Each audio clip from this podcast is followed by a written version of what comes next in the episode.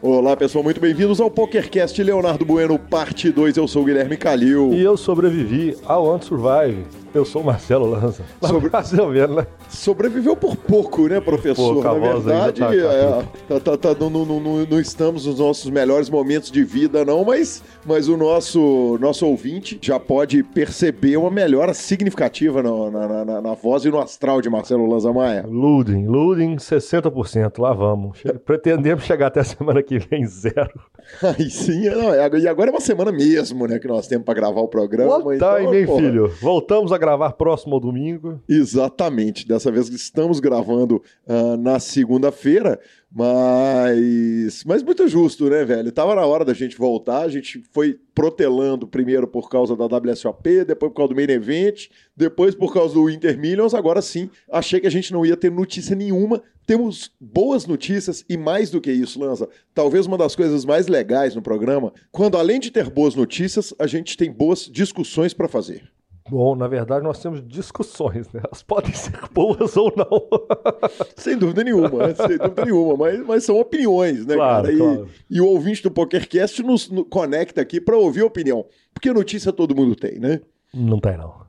É Não, verdade, não tem, nem, não. nem, nem, o senhor, nem o todas, né? O senhor garimpa bonitinho as Obrigado. notícias. Muito obrigado. Eu te tem. amo, eu te amo, seu lindo. a gente lembra que para ouvir um podcast, você entra no Google Podcasts, entra no Spotify, no Deezer, no YouTube, nos podcast players. Uma coisa que muito me honra é que volta e meia alguém fala que descobriu o que que é podcast por causa do PokerCast. Aí sim. E, cara, eu fico muito honrado de saber que, que, que o podcast é uma porta de entrada para outras drogas. Não, mentira, Oh. para outros podcasts. e fico muito feliz. E, professor, nosso patrocinador tem um novo telefone. Tem Então- um novo telefone. Atenção, atenção, atenção, atenção. Telefone novo do Fichasnet. Então não perca o, o novo telefone do Lucas, ele tá na vinheta, ele tá na descrição do programa, então tá fácil de se achar, tá em, em todos os- todas as descrições possíveis e imagináveis. Nos indique, nos dê cinco estrelas. Ah, Você sabe se podcasts no Spotify dá pra dar cinco estrelas? Mas eu acho que eu não sei se dá. Não, só Eu- dá pra seguir, não é? Não? É, vamos, pedir pro nosso ouvinte o seguinte: descubra se alguém souber que dá pra dar cinco estrelas no Spotify, Então clica lá de seguidor de boa também, já ajuda. Já ajuda demais, mas o, o que, o, que o, o Pod News anda dizendo é o seguinte: o Spotify passou os aplicativos de podcasts. É muito grande, né? É a plataforma é macia demais, fácil demais. Fácil bacana demais, redonda demais. É, quem diria, cara, apostaria contra isso. Se, a- gente tivesse apostado, o senhor teria me tomado um dinheiro, ou qualquer um Normal, teria né? me tomado um dinheiro. É? Como é que nós estamos pro ano ano? Não, não, não, não. Não é em valor. Ah, Mas em número de apostas ganhas é bizarro. assim. entendi. Você ganha sempre uma paulada. Mas você perde volumes menores com a frequência muito maior. entendi. Você entendeu? rouba os blind eu ganho all win. Exatamente. Tá de boa. Beleza, É topei. O trouxa do jogo sou eu. E lembrando que perguntas, participações, sugestões, promoções e comentários em geral, o nosso e-mail é pokercast.gruposuperpoker.com.br, hashtag superpokercast nas redes sociais, Instagram, arroba Guicalil, arroba Lanzamaia, Twitter, arroba Guicalil e arroba Lanzamaia. Nosso Telegram é 3197518 9609. Ah, cheio de celebridades, cheio de gente boa, cheio de gente fina. Hoje, Fenômeno. hoje o Sketch entrou lá e falou o seguinte: olha, alguém quer pegar um bet que eu leio as mensagens todas e botou um print com 9 mil E mensagens. pior que ele me mostrou esse 9 mil mensagens. É, falou, olha exatamente. aqui. Eu falei, mas e aí? Ele falou, não, mas agora eu vou ter que demorar um pouquinho mais. Falei, por quê? Falou, não, porque eu leio todas. É, que homem. Como cara. assim? Que falei, não, homem, cara. eu vou ler, Que- que você vai ler todas? Ele Falou, vou ler todas. Aí eu, como acumulou, eu preciso de um tempo maior pra sentar e começar, porque eu vou ler todas. Que, falei, que cara fenômeno, né? sensacional, fenomenal, velho. Ó, lembrando que quem tá sentindo falta de mim, tanto nas redes sociais quanto no Telegram, é porque meu telefone queimou, né?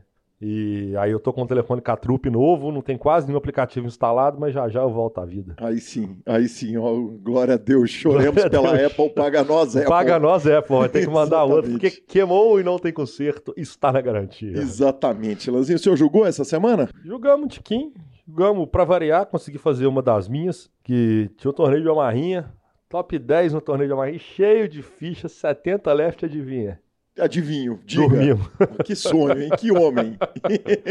Ai, dormimos, acordamos ali no final, já dormiu, já é, já era. Aí eu durmo mesmo, não tem jeito. Eu cheguei à conclusão que eu sou velho mesmo, da meia-noite e meia, o sono bate e eu capoto. Não interessa o que eu estiver fazendo, é caixa. O que, que foi o efeito da virada dos 40, hein, professor Marcelo? Tá Ah. louco, hein? E é, meu, eu acordo às seis, né, patrão? É, eu acordo às seis, Que né? homem, que homem, cara. Joguei, joguei um torneio final de semana ao vivo aqui em Belo Horizonte e bolhamos o ITM, então sem surpresa alguma. Jogamos Cara, como, cara, cara, como nunca, perdemos como Joguei meu segundo torneio de três dias de duração de Texas Hold'em. Eu, joguei, já tinha, eu tinha jogado um torneio para o senhor de três dias de Texas Hold'em, fiz reta final e agora fiz reta final também, porque era um torneio menor. Caí ali na 14 colocação, mas só pagava nove, então, Isso aí mostra que o senhor tem que jogar mais? Cara, talvez mostre que Pelo gráfico da variância, os bons resultados estão pressos e nós temos que jogar mais? É isso? Não, cara, olha, apesar de ficar assustado com as coisas que eu vejo em torneios ao vivo, é, low cost na nossa capital, as jogadas são bem avançadas. Acredito que torneios ao vivo, low cost, em qualquer lugar, tem muita jogada Eu, avançada. eu imagino também, cara, eu tô assustado. Eu tô bem assustado, assim, eu, cara, eu, eu vendo assim, eu vendo os meninos que são, que é a meninada do online, que jogam online, que não são os caras, não são os do Forbet, não são os do, do Samba, não, mas é uma molecada que, que grindam online, que, que no domingo tá lá jogando com cinco telas abertas enquanto tá sentado jogando ao vivo, dando raise de 4x e meio pré-flop em gap em torneio ao vivo com stack efetivo pequeno demais pra tá fazendo as esquisitices. Eu, eu tô um pouco assustado, preciso, preciso confessar. O senhor, o senhor tá desatualizado. Mas dito isso, dito isso, é o seguinte: é, eu acho que o fato de eu jogar bem quando eu jogo torneio, esses torneios multi-day de Texas Hold'em, de eu, de eu jogar bem no meu conceito, né? Que provavelmente, né? Uma coisa é eu achar que eu joguei bem, outra coisa é eu ter jogado bem mesmo. Mas de eu jogar focadinho, de eu jogar sério, é exatamente porque é o seguinte: eu fico tanto tempo sem jogar torneio de Texas Hold'em que na hora que eu sento pra jogar, eu quero jogar certo e quero jogar direito. Meditação também te ajuda bastante nessa hora. Né? Bizarro, cara. Ontem, especificamente, eu, foi, foi meia hora, uma sessãozinha de meia hora, assim. Bicho, eu cheguei lá no clube flutuando. E falando em dinheiro, falando, falando em torneio. Falando, Falando em Texas torneio. Hold'em, falando em dinheiro, fizemos a transição é, é, acelerada pra parte Ah, de já- notícias. já vamos falar o seguinte: é porque não adianta, cara. Que alegria, que coisa maravilhosa. Pra quem ouviu o último programa, você conversou com ele no dia, ele mandou a mensagem, você leu a mensagem no ar. E Nós falamos o seguinte: nossa parte a gente fez. nossa parte nós Nós fizemos, fizemos nossa ficamos parte. na torcida e variância pra variar, zero nossa. Zero, zero, zero. Arrumamos um milhão de dólares, é isso? Tô- é, é, eu não arrumei nada. Arrumamos, Ah, arrumamos tu- tu- o poker para brasileiro. alguém. Ah, tudo bem, aí sim. Cara, Rafael Moraes ganha o maior prêmio da história do poker online brasileiro no America's Card Room. Sensacional. Sensacional, Marcelo Lanza. O torneio foi o devendo, 5 milhões de dólares garantidos. E o Rafa ganhou nada menos do que 1 milhão 50.599 dólares. E eu cheguei ontem no torneio ao vivo que eu joguei, e os caras estavam assim, não, porque o Rafa ganhou um milhão, o Rafa ganhou um milhão. Alguém virou e falou assim, não, não, não. O Rafa ganhou um milhão e 50 mil Os dólares. 50 mil dólares é 200 mil reais. Eles são 200 mil reais. É, ele diferencia de dois prêmios que nós vamos falar logo mais aqui na notícia. Cara, mas sensacional, velho. O Rafa, é, é, eu tinha co- conversado com ele no dia do torneio, na última gravação, e foi a primeira vez que, pilotando a conta, inclusive, The Big Kid, é, é a conta dele, foi a primeira vez que um, que um brasileiro conquista um prêmio de sete dígitos, acima de um milhão de dólares, em torneios multitable online. Por que em torneios multitable online, Lanzinha? Porque os nossos dois títulos foram em Spingle. Spin and Goal, teve dois Spin and Goal velho. de um milhão de dólares que vieram para o Brasil, exatamente. Cara, te- tem algumas curiosidades a respeito. A primeira é que o Rafa desceu o braço. A turma que assistiu é, falou o seguinte, que na hora que... que- Ele, ele, ele transmitiu, Ele- ele... fez a live pela, pela conta, o streaming da, da Laurita Nier, Exatamente. da esposa dele. Exatamente. Então ela fez o streaming com carta fechada, que eu falei, cara, isso é coisa de herói. Quem, porque, porque uma coisa é sentar para assistir poker transmitido na televisão. Quem é fissurado com o jogo gosta, quem não é acha a parada mais chata do que uma transmissão de golfe. Não há como culpar quem acha a transmissão de, de, de, de poker chata. Eu acho deliciosa, tanto que, que assino aqui o Poker Go e assisto dias e dias no meu ano.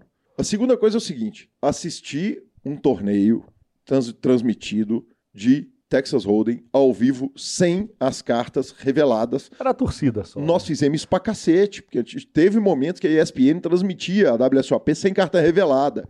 Nós cansamos de assistir torneios sem, sem, sem carta. Eu narrei torneios sem carta também. E isso é coisa de gente que é mais fissurada ainda do que, do que a, a primeira galera. Aí você tem a terceira galera, que é a galera que assiste um streaming de um torneio online com cartas reveladas, que é o Twitch, basicamente. Essa é uma galera que é mais fissurada, na minha humilde opinião, do que os dois primeiros. E aí você tem o cara É credo. que senta para assistir uma transmissão pela conta da Laurie Tournier, transmitindo o Rafa jogando sem nenhuma carta revelada. É um torneio online sem nenhuma carta revelada. É só para ver a festa dos caras.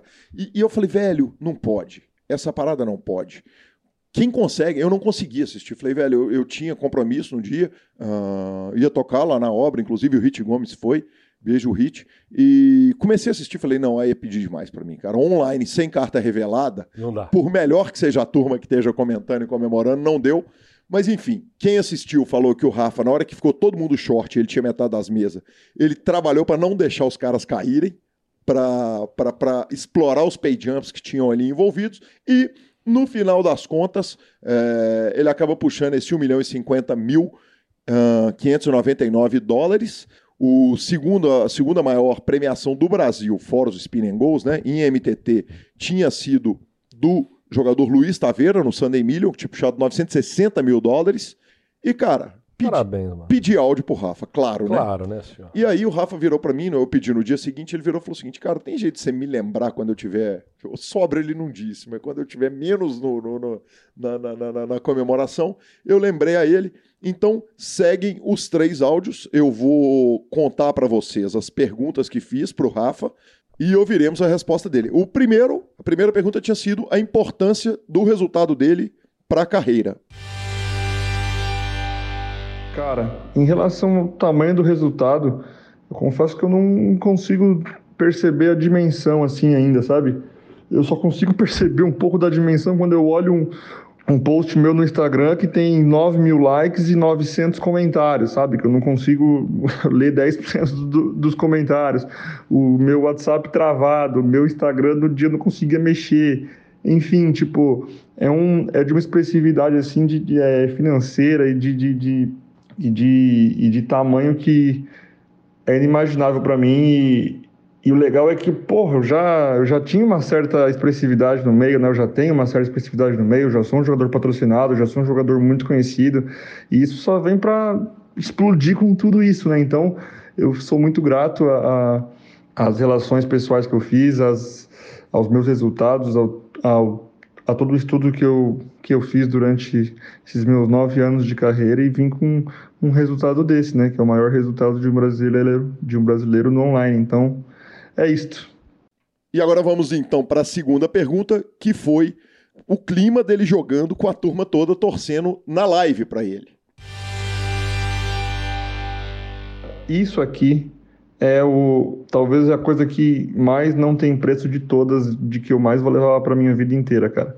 A Lali streamando, os meus melhores amigos aqui em casa, é, gritando, torcendo.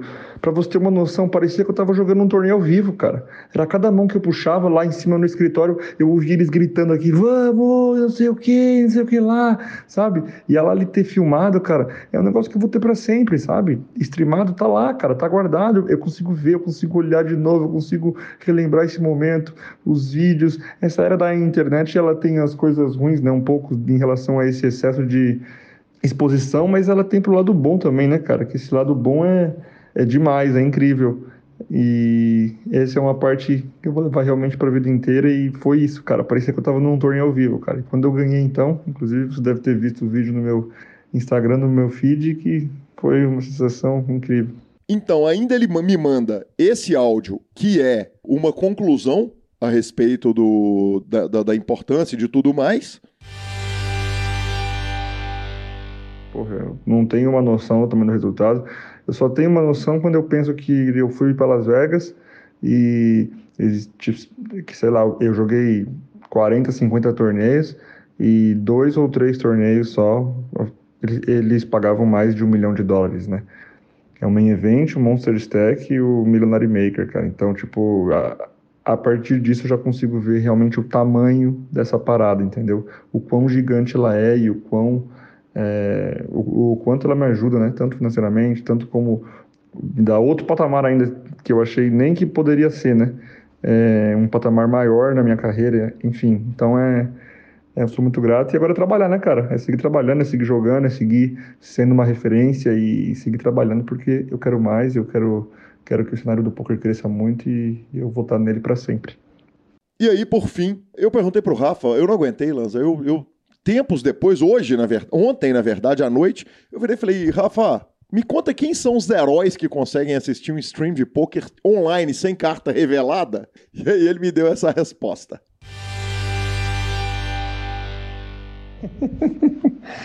pois é, né, cara? Que o torneio era muito grande, então é, o pessoal tava mega animado e não só isso, estavam bebendo, né? Óbvio, né? Cervejinha, ginzinho, champanhezinho, tava todo mundo. Na hora que eu cravei o torneio, tava todo mundo muito louco já, pô.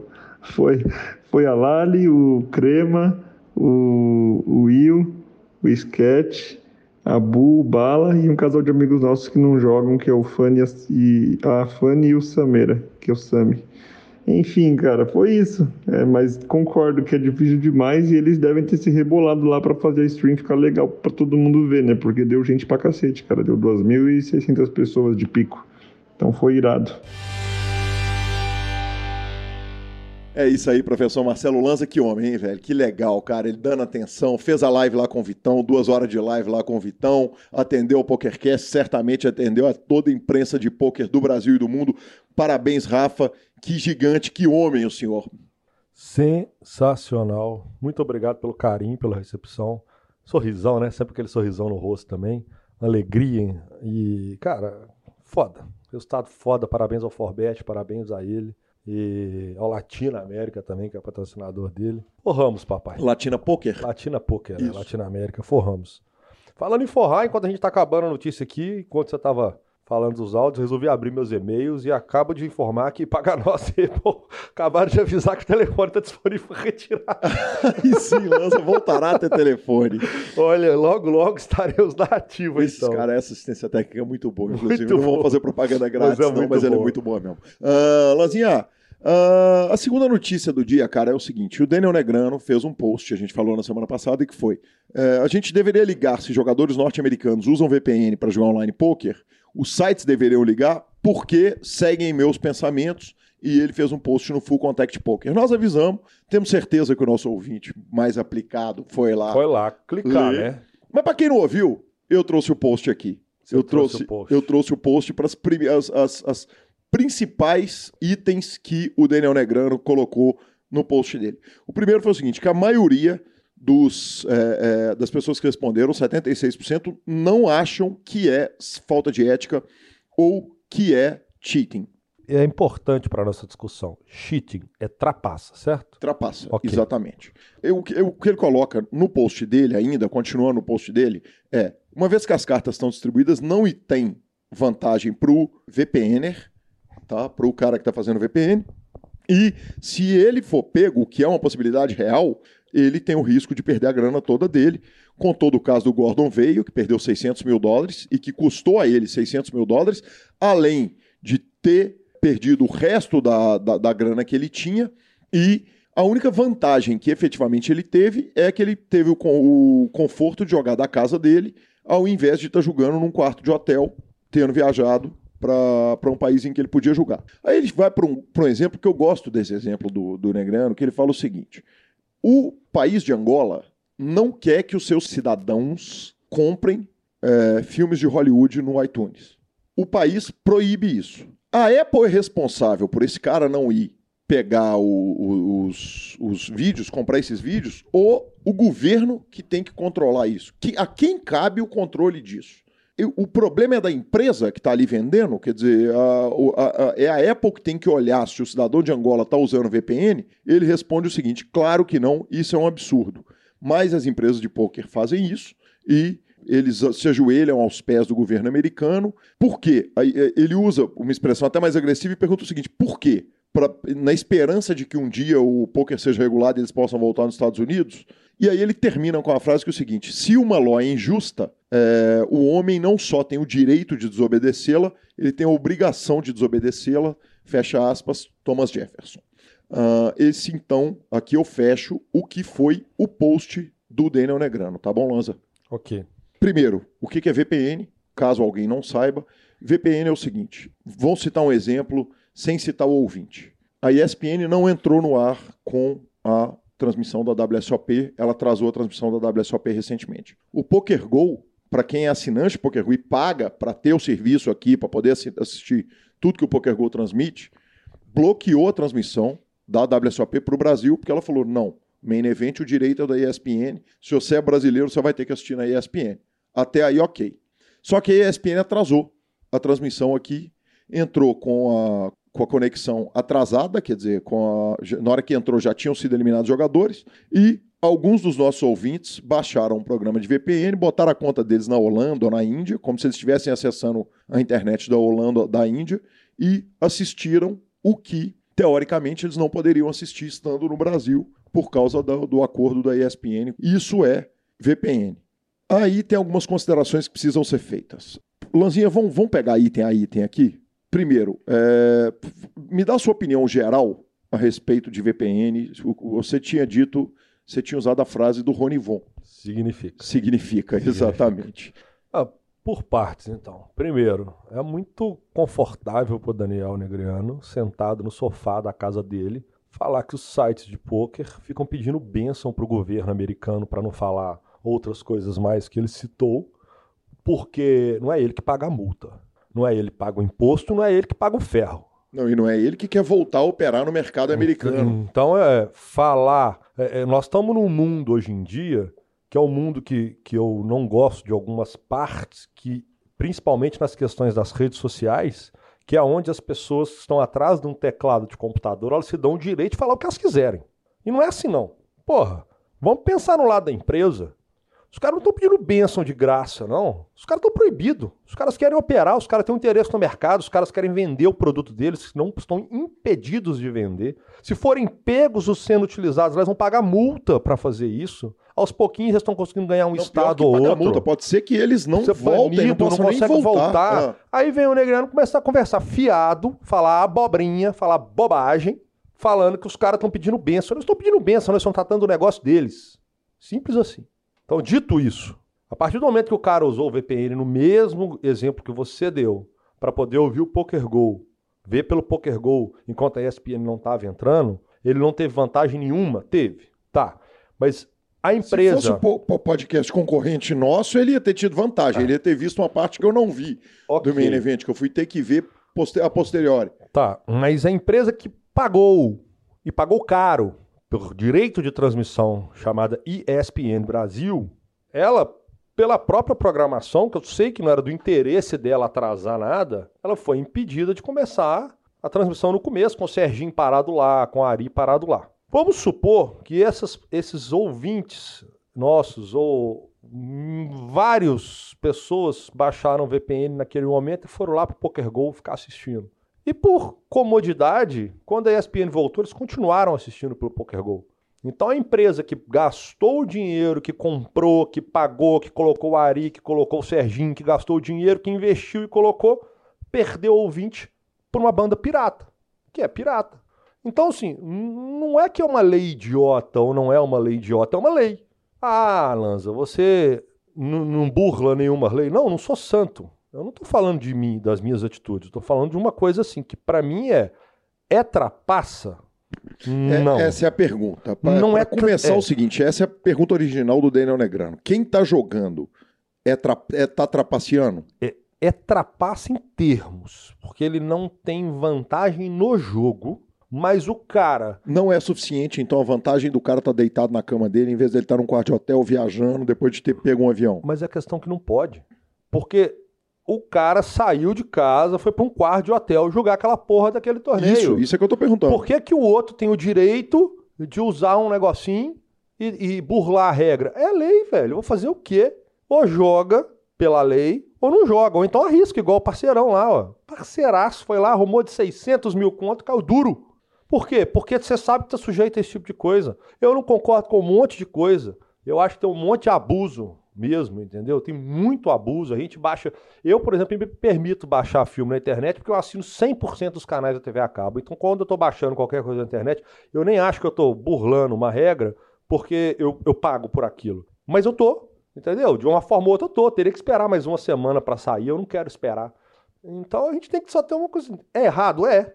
É trapaça? É. Deve fazer? Cara, cada um faz o que a consciência dele achar melhor eu acho que de fato ele não está prejudicando terceiros. Isso é importante falar. Se ele estiver usando VPN para jogar duas contas na mesma mesa e, e, ter uma vantagem no jogo disso, aí é roubo mesmo, além de tudo. Não é trapaça, é roubo. Uhum. E aí ele está tendo vantagem.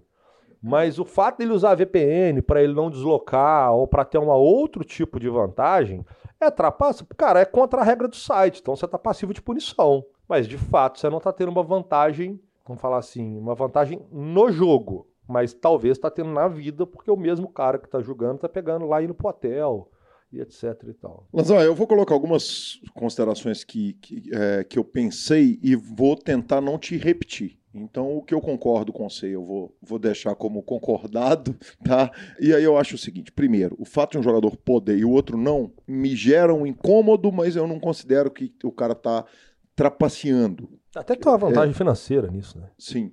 Porque um cara que está com VPN, ele gastou com um VPN, dólar. Ele gastou, ele gastou, o outro cara gastou 5 dólares por mês poder ali, pegar exatamente. O... Tem a questão do site free rolando dos jogadores, que você já falou, quer dizer que está sujeito o cara não receber. Cara, sobre o site querer cumprir a regra, eu, eu, eu pensei numa analogia legal, que foi o seguinte.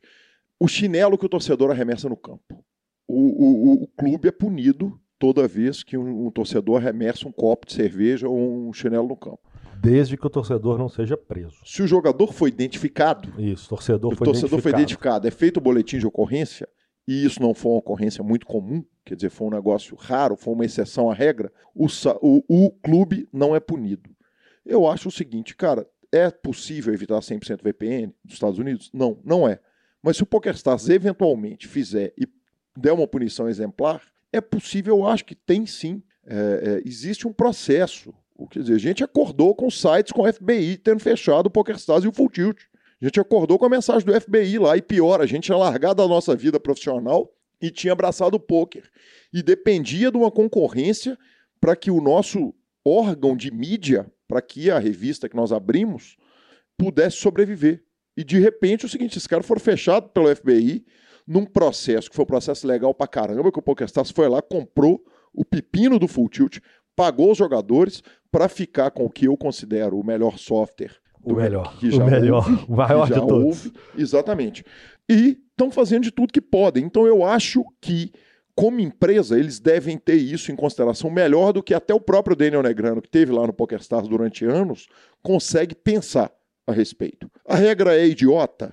É, a regra é idiota, cara. Teoricamente, todo mundo deveria é, poder jogar poker. Mas teoricamente, cara, Ué, tem, tem, um monte de coisa que todo mundo poderia, Ué, deveria na, poder fazer que só na, prejudica a própria pessoa. Na China o cara poderia entrar na internet, mas não pode. É, exatamente. Tipo, é só em site que o governo libera. Fazer o quê? Isso. É a regra do país. É, o Daniel Negrano falou o seguinte: olha, quem joga um jogo, no, no post ele falou, quem joga um jogo ilegal underground no, no Texas, ele, ele tá fazendo errado tanto quanto o cara que entra fazendo VPN. Mas aí tem um negócio quem joga um jogo ilegal no Texas está jogando com outras pessoas que estão jogando o um jogo ilegal no Texas.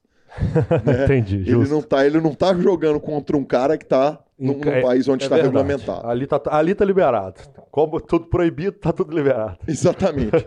e, por último, cara, eu, eu acho que vale ressaltar o que você disse. Quem se ferra e aí eu estou tentando diminuir a quantidade de palavrão no PokerCast, porque tem gente que ouve com a família, como eu você bem parar disse. Com isso. É, eu tô, tô, eu tô numa fase mais Não, hoje nós estamos zeradinhos ainda. É? É. é? Quem se ferra por não ter americano no site é o PokerStars. Mercadaço o, daqui, o melhor mercado. Os tá caras, só a Califórnia seria a sexta maior economia do mundo, se não me engano, sexto, oitavo. Piada o tamanho do mercado. É. Então, cara, esses foram os pontos que eu listei. Mas mais do que isso, tem um ponto que é mais importante de todos é o seguinte: o VPN, vamos supor que o America's Card Room não pudesse ser jogado do Brasil. E tá tendo um BSOP e um jogador brasileiro quer jogar o The Venom do torneio do America's Card Room, que vai pagar um milhão de, de, de, de dólares para o campeão. Tá todo mundo vendo o cara no BSOP. E ele quer jogar o torneio, o que, que ele vai fazer? Ele vai jogar na conta dele? Ele vai se sujeitar a sair na cobertura do Mibilisca numa mão à tarde e sair na cobertura da, do Super Poker no dia seguinte e à noite ele vai jogar num país? Não. O VPN ele induz o jogador a jogar com um nome que não é o dele, com uma conta que não é a dele. Então eu acho que esse é um ponto grave pra caramba. Dito isso, a regra é idiota? É, a regra é idiota. Mas eu entendo o site. E por último, o seguinte, respondendo, o cara que joga, o, o que está fazendo VPN, ele é um cheater? Ele está roubando no jogo? Na minha opinião, não. Não. Mas ele é bem trouxa porque ele tá, ele tá dando um free roll pro, É, pro não, foi igual eu mundo. falei, eu também não. Acho Ah. que não. A não ser que ele use o VPN pra fazer multi-account. né? Exatamente, perfeito. Então, Lanzinha, discutido nosso assunto, nossas considerações sobre VPN. Lembramos que temos mais uma discussão hoje. Espero que mais curta do que essa, porque, porque o programa está andando bem. E Marcelo Lanza Maia, rankings do BSOP. É, saíram, estão atualizados os rankings do BSOP. Ah, Tem surpresa? Tá, tá- tá- tá- tá cheio de Tá surpresa. cheio de surpresa. Tá cheio de surpresa. Deixa o senhor para começar com o ranking geral. Marcelo Mesquil e Ricardo Nakamura. Tipo, a surpresa é zero, é absurdo, assim. Não, e olha a diferença do Mesquil, cara. 300, 400 pontos, arredondando, para 2.100 pontos do Nakamura. Cara, é uma vez e meia quase a pontuação do, do Nakamura. Tá apertado, tá difícil de tirar. E vale dizer o seguinte: nó- esse ranking ele é válido para agosto inteiro, né? O programa tá É saindo, né? O- O próximo BSOP tá lá na frente ainda. Então já passamos da metade do ano e o uh, Mesquil tem praticamente uma vez e meia os pontos do Nakamura. Nada é impossível, tudo pode acontecer. O Guilherme Trevisan está virtualmente empatado com, com o Nakamura. E então esse é o ranking geral. Ranking de Omaha, professor Marcelo. Pablo Almeida de Menezes, em primeiro com 830 pontos. Bruno Gasoto em segundo com 685 pontos. Leandro Rui.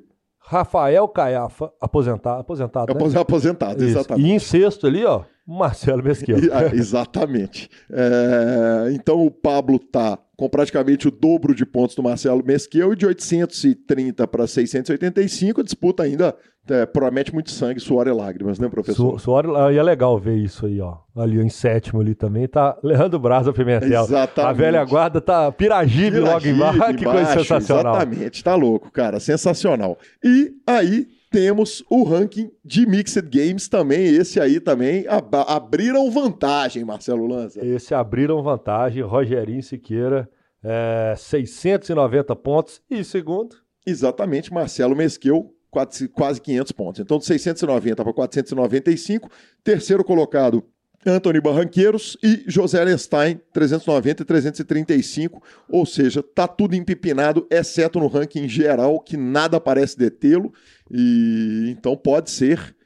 e, E, a gente não fala que o cara vai ser entrevistado, a gente fala que a gente vai convidar o cara exatamente. mas possivelmente, né, e há grandes possibilidades de entrevista com Marcelo Mesquil como campeão brasileiro. Tá apertando a turminha, Tá inclusive em mais de um ranking, em todos, Exatamente, verdade. exatamente. Ele consegue ter, tá primeiro em um, segundo no outro e sexto no outro. Isso, Exatamente. isso é, isso é bem absurdo. Bem absurdo, não, bem, que, que homem. Marcelo Lanza, a nossa próxima notícia também uma discussão. Breaking news?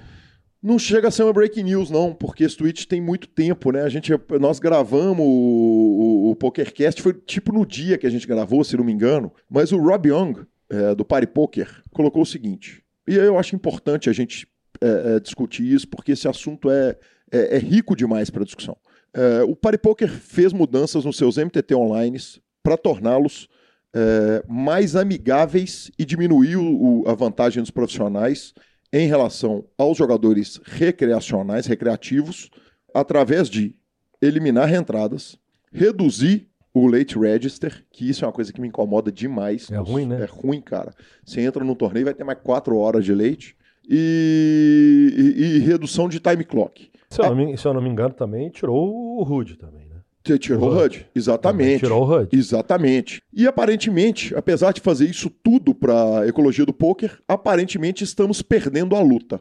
Por que isso acontece? Aí ele assina KTF Rob com um braço musculoso e ele colocou as seguintes opções: ninguém liga para o que foi citado acima.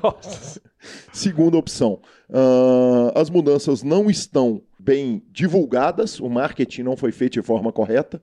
Terceiro, o software não é bom o suficiente. E outro, favor comentar. Uh, os resultados da pesquisa foi: ninguém se importa, 17%, é, problema de marketing, 32%, o software não é bom o suficiente, 38%, e outros, 13%. Que se diga, eu votei na segunda opção.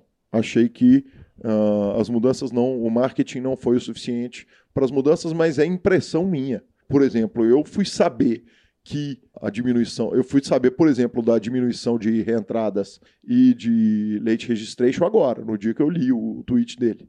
É, Lanzinha, sua opinião, cara? Talvez seja o maior problema deles é eu não ter de fato alcançado a grande massa com, com o marketing. A questão deles falarem que o software não é bom o suficiente, eu não concordo, porque... Você não concorda, cara? Cara, porque, a questão não é essa. é o seguinte... Ele melhorou muito, cara. É, é. O, o, o grande problema é que o ser humano é um bicho de hábito, velho. O cara tá acostumado a clicar no, no PS e ele curte clicar no PS, velho. É simples assim. E você tirar ele para clicar do PS, para ele abrir uma conta no Party Poker, para ele depositar no Party Poker, para ele jogar no Party Poker, mesmo com essa mudança, às vezes não é que o software não seja suficiente, às vezes a grade do PS ainda é mais atrativa para aquele jogador também que tem mais opções, apesar da grade do, do Party Poker é, tá, tá, tá bem melhor, cara. É, mas eu acho que essa briga é ruim, porque eles o, o mundo está atrás do jogador amador. Porque é ele que aditiva a economia do poker, é óbvio. E as mudanças são feitas para a gente tentar dar a maior, tipo, maior vida possível, maior sobrevida possível para o jogador amador. Que ele jogue o maior tempo possível com aquele dinheiro, que eventualmente ele ganha, o que não é comum. Mas o jogador amador é o cara que, em teoria, também é o mais preguiçoso de todos.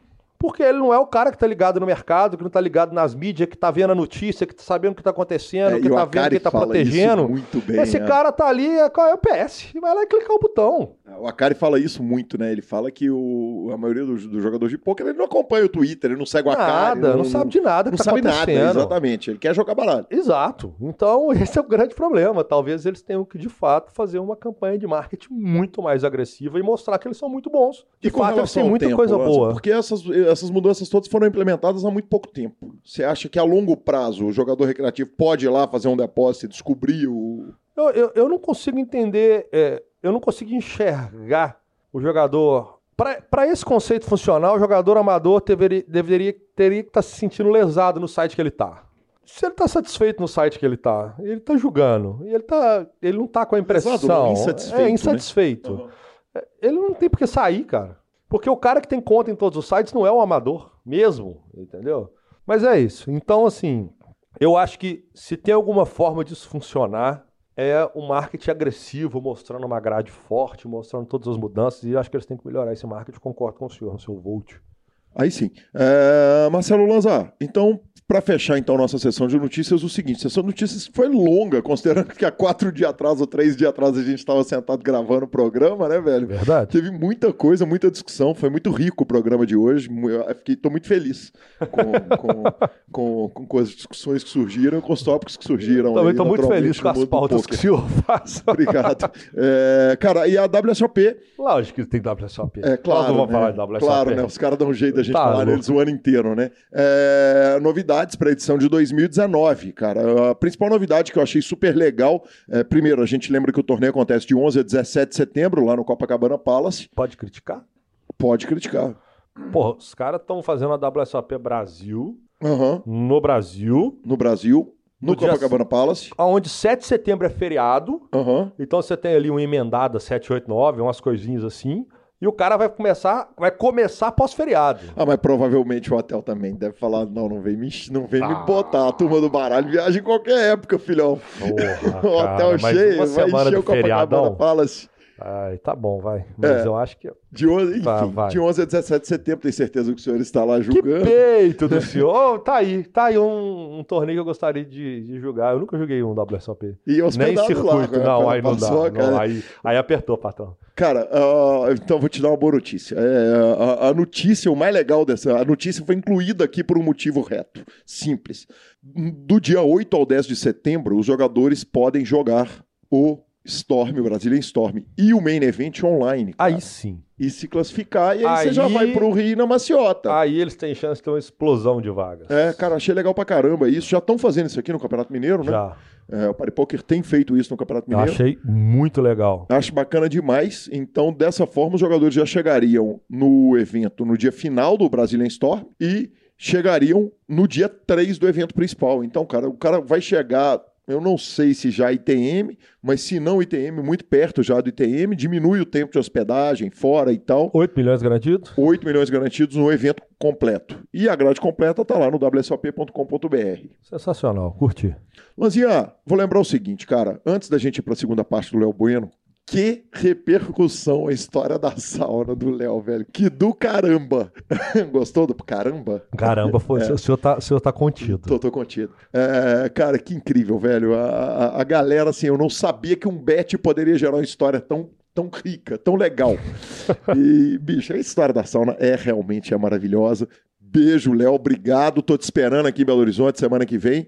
E, e cara, novo número do Fichasnet. Então preste muita atenção nessa, nesse spot do Fichasnet, porque você precisa anotar, precisa ter isso salvo na sua agenda do celular. Outro dia eu passei lá na frente do, do Disque Cerveja, de um dos Disque Cerveja aqui de Belo Horizonte, falei, velho, quer saber?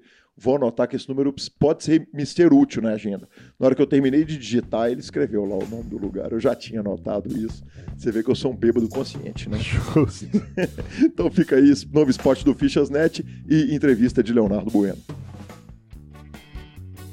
O Fichasnet é o seu parceiro para compra e venda de ficha nos principais sites de poker online. Chame o Fichasnet e avise que chegou até eles pelo PokerCast para participar de promoções super especiais para os nossos ouvintes.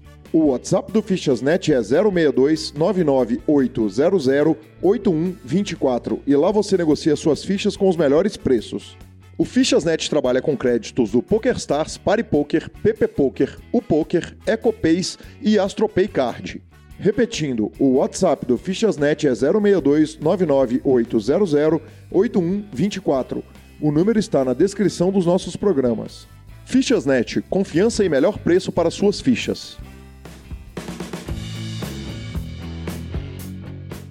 Bueno, aposta na Fórmula 1. Eu tinha um bankroll de aposta na Fórmula 1. Onde que você enxergou a malandragem para bater o site, cara? Porque é difícil pra caramba, tá cada vez mais difícil. Mas a gente teve essa discussão recentemente no casamento do Ari, que aliás o casamento do Ari dava um podcast à parte.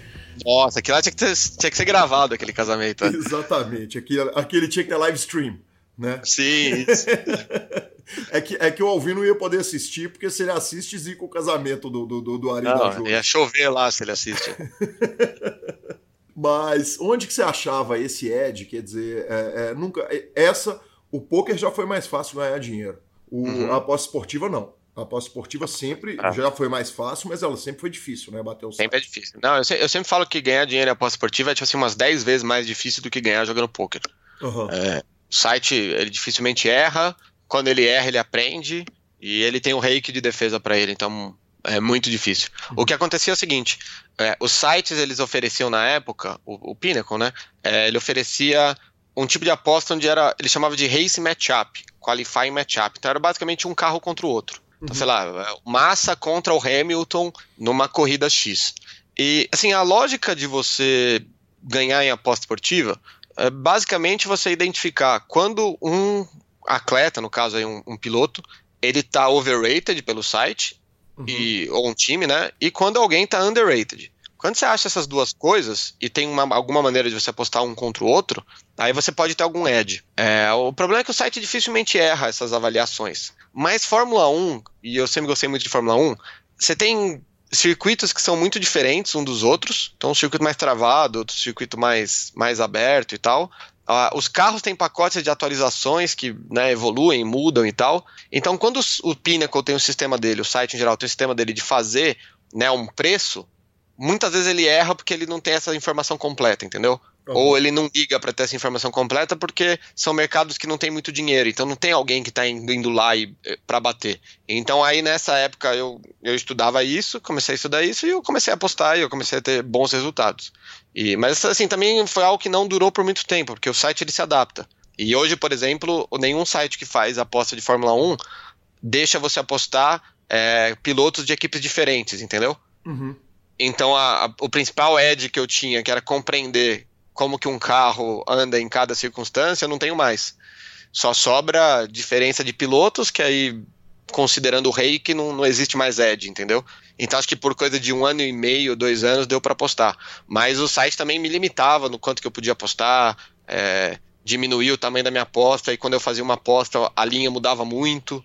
Uhum. Então, assim, foi algo também que não durou muito, mas que por um tempo durou e deu para fazer, deu para fazer um dinheiro. Mas a lógica toda, assim, de tudo que eu já postei em aposta esportiva que eu consigo, até hoje eu consigo ganhar algumas coisinhas, mas é quando aparece esse tipo de situação, mas eu não forço muito. Eu não fico lá, sabe, postando em muita coisa e tal. É mais quando eu acho algum ad mesmo.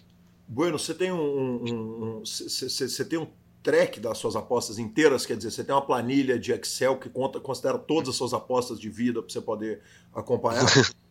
Não, mas assim, é... porque nunca foi algo que eu, sabe, que eu peguei e falei, não, isso aqui é algo profissional. É algo mais assim, é, eu tenho aí o dinheiro no site, e eu saco o dinheiro, e aí ganho, aí saco, aí às vezes perco e coloco, mas assim, eu sei que é um, é um net plus, assim, é, é, foi positivo isso, mas eu não tenho um tracking, assim, mas, mas assim, se for considerar em proporção, assim, considerando o que eu já ganhei jogando poker e o que eu ganhei com aposta, acho que não deve dar, sei lá, 10%, assim, que eu já ganhei com aposta esportiva. Porque também não, né, não, os ads não são tão grandes assim. Que não é pouco, né? Quer dizer, 10%. É, assim, que não, é, não dá para reclamar. Não dá para reclamar porque, assim, você ganhar em aposta esportiva é muito gostoso, né? Porque é, é, é, quase você não fazer nada. Tipo, é quase você tá lá, né? Exato, é tipo, não é nem que jogar poker você tem que ficar clicando o botão lá. É você torcer pra alguma coisa e bater o seu. Poucas pessoas mais legais que isso. Bueno, é uma coisa que eu achei bizarra, aliás, eu acho bizarro, quando, quando eu sento, por exemplo, lá no casamento, sentado não, em pé, antes do, do de começar a cerimônia, estavam seu, você, Vitão, Léo Cansado é, e o Lanza que chegou depois. Me choca a capacidade que vocês têm de discutir é, NHL, Major League uhum. Baseball, basquete, hockey, futebol americano. Sim. Quer dizer, velho, é tudo mesmo. Quer dizer, é, é, é, vocês discutem com autoridade, tudo bem que vocês estão discutindo na frente de um cara que não sabe para que lado que corre a bola. então, qualquer coisa que vocês falarem ali, eu vou engolir e vou aceitar que vocês são autoridades máximas nos assuntos. Mas, mas porra, a, a autoridade que vocês tratam o assunto ali me choca, me impressiona. Cara, que é, é uma coisa que acho que tem muito a ver com a, a cabeça do jogador de pôquer a galera, essa galera que tava lá, ou a galera do Mais EV, que também essas discussões são muito parecidas com aquela que a gente tava tendo no casamento, pessoal de alto nível, assim, de cabeça. O poker, ele molda a tua cabeça para ser uma cabeça analítica, para ser uma cabeça que, assim, você não tem espaço para falar coisas erradas, sabe? Uhum. Pessoas que deram certo no poker, em, em níveis diferentes, elas são pessoas que elas tomaram decisões corretas, elas jogaram mãos bem, elas viram jeitos de jogar mãos errado e não jogaram desse jeito e tal.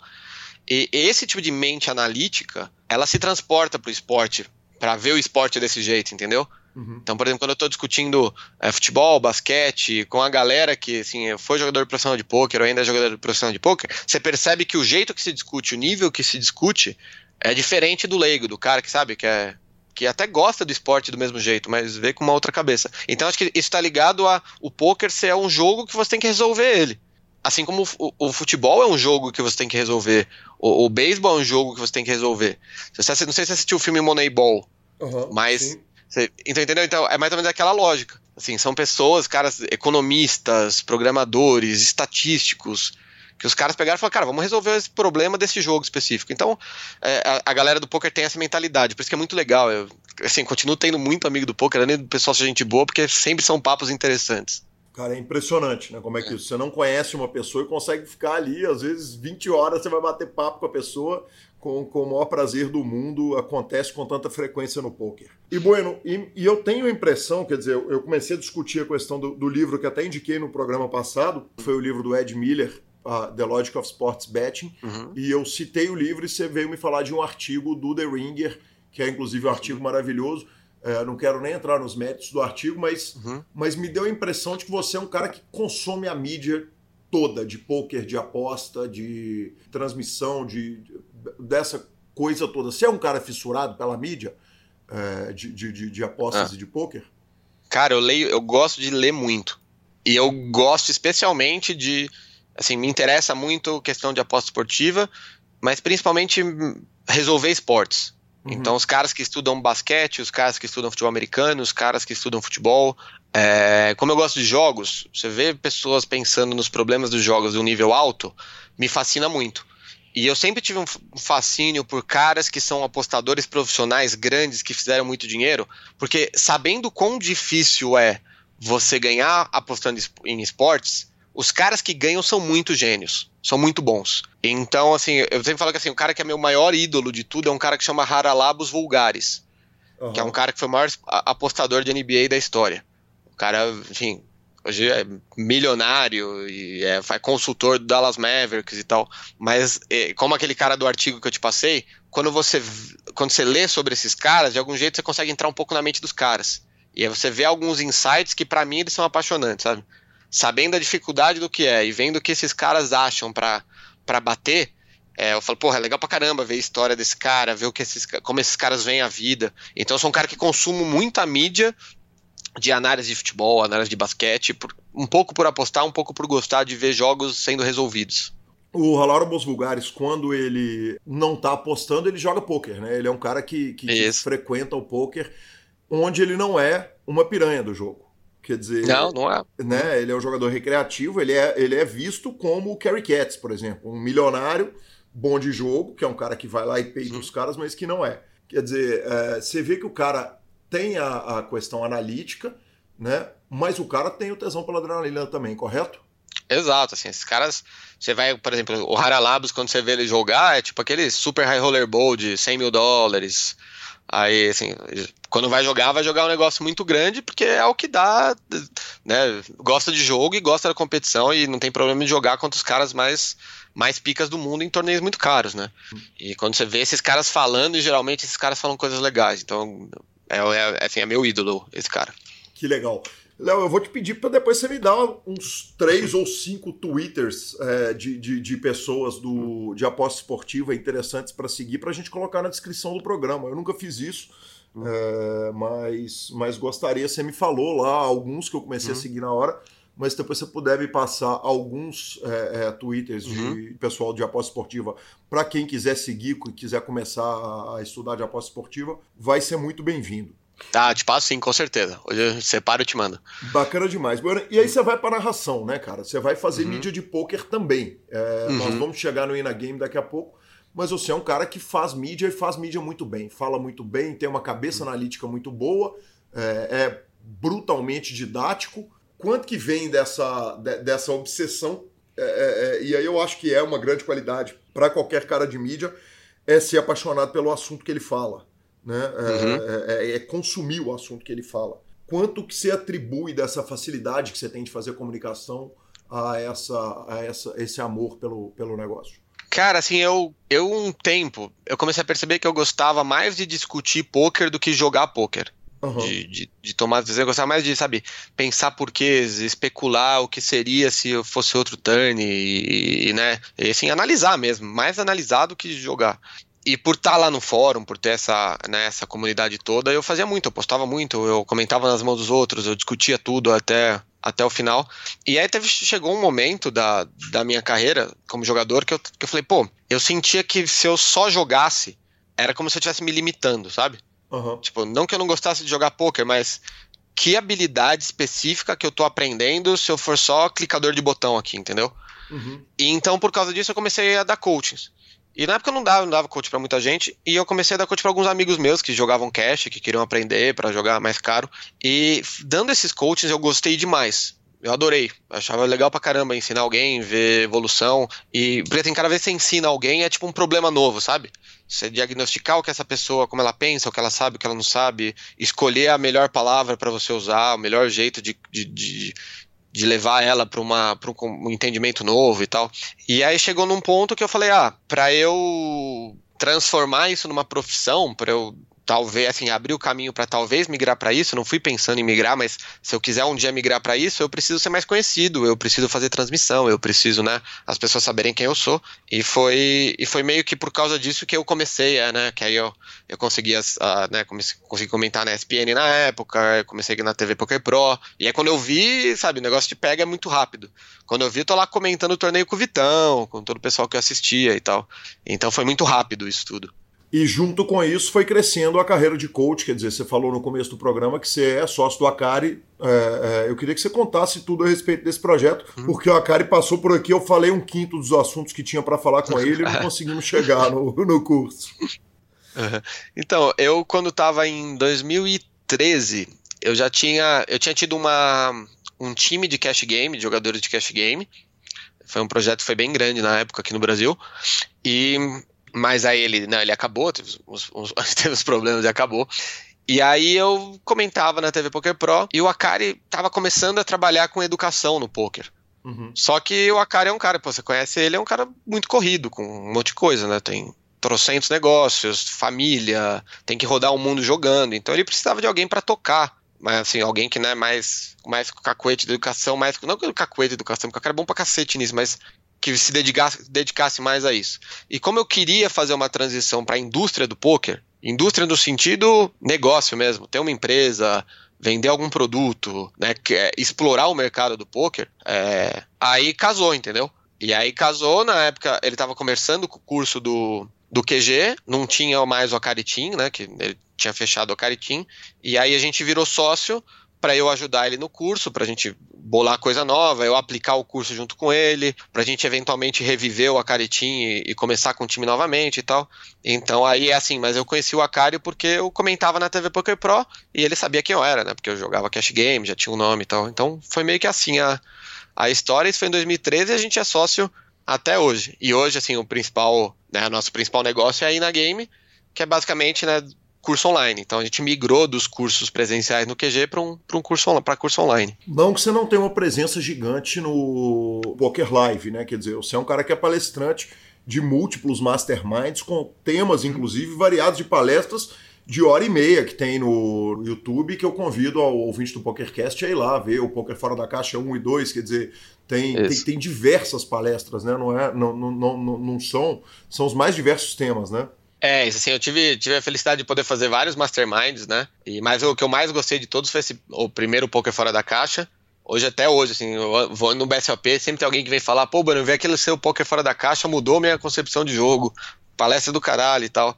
E aquela, aquela foi a que eu mais gostei mesmo. Mas vem dessa, vem dessa, dessa coisa de gostar de destrinchar ideia, sabe?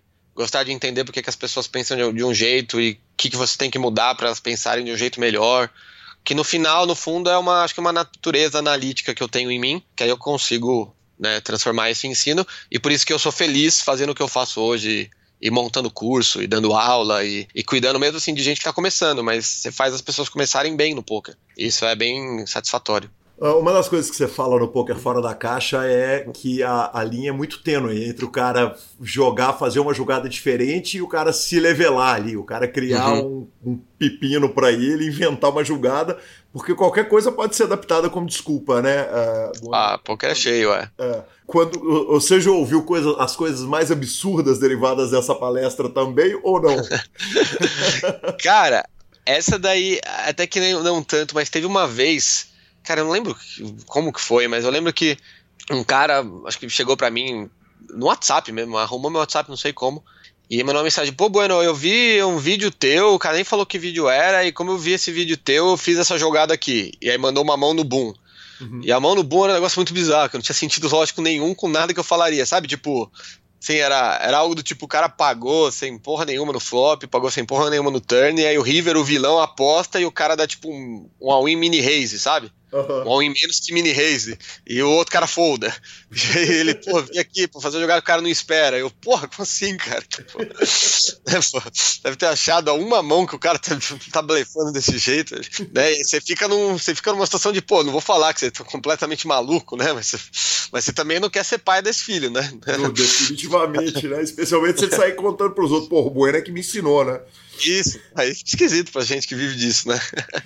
E, Bueno, é, você, é que, você foi um cara cria do cash game. E, e hoje você ensina efetivamente torneios, né? Você ensina Exato. poker, claro, mas, mas principalmente no formato torneio. Demandou uma adaptação maluca? Assim, bastante. Mais na, na época que eu ajudava a cuidar do ensino do time. É, porque as coisas que a gente faz no ensino do, do QG e da Game, é, o grosso do nosso público é o pessoal que não tem alguns conceitos que eles são básicos estabelecidos, entendeu? Uhum. Então, digamos assim, um jeito que eu uso para pensar isso, pensa, sei lá, vai. Se na, na compreensão de como jogar torneios, um cara que é profissional do, de torneio hoje, tá, sei lá, um profissional muito pica. Pega, sei lá, o Hugo, vai que é o nosso, o nosso coach principal, o manager nosso do Acaritim, se ele é 95% de compreensão nisso, e eu sou, sei lá, 75%, é, o cara em geral que a gente está ensinando, o grande público, ele está abaixo de 30, entendeu? Uhum. Ele está abaixo de 40. Então as coisas que eu preciso entender para fazer esse cara a, aprender a jogar, mesmo que sejam torneios, elas são coisas que elas são relativamente simples para o nosso nível de poker, entendeu? Mas o que vai fazer mais diferença é eu entender como que eu tenho que falar com esse cara, que tipo de exemplo que eu tenho que dar, o que que esse cara sabe, o que que o que, que é crível que esse cara vai saber no futuro. Então, assim, o que eu percebi trabalhando com o ensino que é muito mais sobre esse tipo de coisa do que sobre um conteúdo específico de, sabe, como que você vai jogar especificamente seu range de open com 21 blinds, sabe? Uhum. O problema específico que você tem que resolver do cara que tá aprendendo agora não passa perto disso. Sim. Então, por mais que eu me considero, assim, fraco nesse tipo de, ainda hoje me considero fraco nesse tipo de particularidade de torneio, considerando o nível que você tem que ter para jogar torneios profissionalmente, que é o que eu não faço, é, não é um problema para para você lidar com outros caras. Mas as coisas onde você precisa são as coisas onde eu fui me refinando e fui evoluindo e fui, e fui aprendendo muito disso. Eu aprendi com a Akari. Então, é, o Akari sabe falar muito bem para esse público que está começando também. E eu não sabia tão bem quando antes de começar a trabalhar com ele, mas eu fui, fui me especializando nisso. Então, foi mais ou menos isso. Quem é o Hugo que você disse? O Hugo é o Hugo Marcelo, é o Everfla. Ele é, ele é um jogador que começou a carreira no Akari Team. E hoje ele é o, ele é o jogador que cuida, ele é o responsável por todo o ensino na Caritim. Então, ele que contrata gente, demite gente, treina os instrutores, vê que está todo mundo jogando bem, que cria os sistemas nossos de avaliação técnica para saber se o pessoal tá, tá com os índices certos no Holding Manager, se tá jogando direitinho e tal. E ele é um puta de um jogador, estuda pra cacete, manja muito. Então, assim, toda vez que eu quero discutir uma mão, eu vou falar com ele. Ele é o principal cara que eu vou ir e vou tirar alguma dúvida de algum tipo de cenário, por exemplo, quando eu vou jogar um BSOP, alguma coisa assim. Ele é muito, muito bom mesmo. E tá agora em Vegas, acho que amanhã deve, deve engatar no meio evento lá e e temos uma pursa, então, pelo amor de Deus, que o Hugo, que o Hugo ganhe essa parada aí. Cara, se você tem a pursa e o PokerCast regula a conta, então a conta dele vai ser regulada de tabela, né? Já está sendo citado, ainda está com, com, com quinta impulsa. É. Né? Então talvez você vai ajudar a gente a pagar o churrasco, em vez de ter só cerveja, é, vai ter uísque também. É a gente faz dois churrascos. tem o churrasco do Alvin e tem esse aqui. Se, é a única coisa lógica, a única decisão lógica que a gente pode tomar é essa. Perfeito. Vamos lá, com certeza. Bueno, e dá tempo de jogar, cara? Cara, assim, não, mas não dá tempo de jogar muito por uma escolha minha também. Porque eu, eu joguei profissionalmente por oito anos. Uhum. E, sim, para eu jogar um nível que fosse satisfatório para mim agora, para eu pegar e falar, cara, você quer jogar? Eu não iria gostar de jogar barato. Poderia jogar barato e tal, não sei o quê, mas eu, queria jogar um jogo que é, que é mais desafiador. E para eu jogar um jogo que é mais desafiador, o nível do que eu ia ter que estudar e colocar de volume, sabe, sentar a bunda na cadeira e, e fazer isso mesmo, é, ia, ia ser um nível que aí ia começar a me atrapalhar nas coisas que eu faço. Uhum. Então hoje, por exemplo, quando a gente vai montar um curso da Inagame, eu, eu, por exemplo, estou montando um curso novo agora, mas quando a gente vai montar um curso da Inagame, você não tem noção do trabalho que é. Por exemplo, a gente tem um curso avançado que ele tem, sei lá, mais de 70 videoaulas. Uhum. Cada aula dessa tem um roteiro, tem imagenzinha que vai aparecer, que eu tenho que colocar quando que, que imagem que é, quando que vai entrar, quando que vai sair, aí faz revisão, senta, grava, né? Então, assim, é um, é um tipo de trabalho que. É, aí você fala assim, beleza, agora eu vou ter que sentar e jogar 10 horas, que, assim, hoje para jogar, eu jogaria MTT se eu fosse jogar, mas para jogar 10 horas e, enfim, entendeu?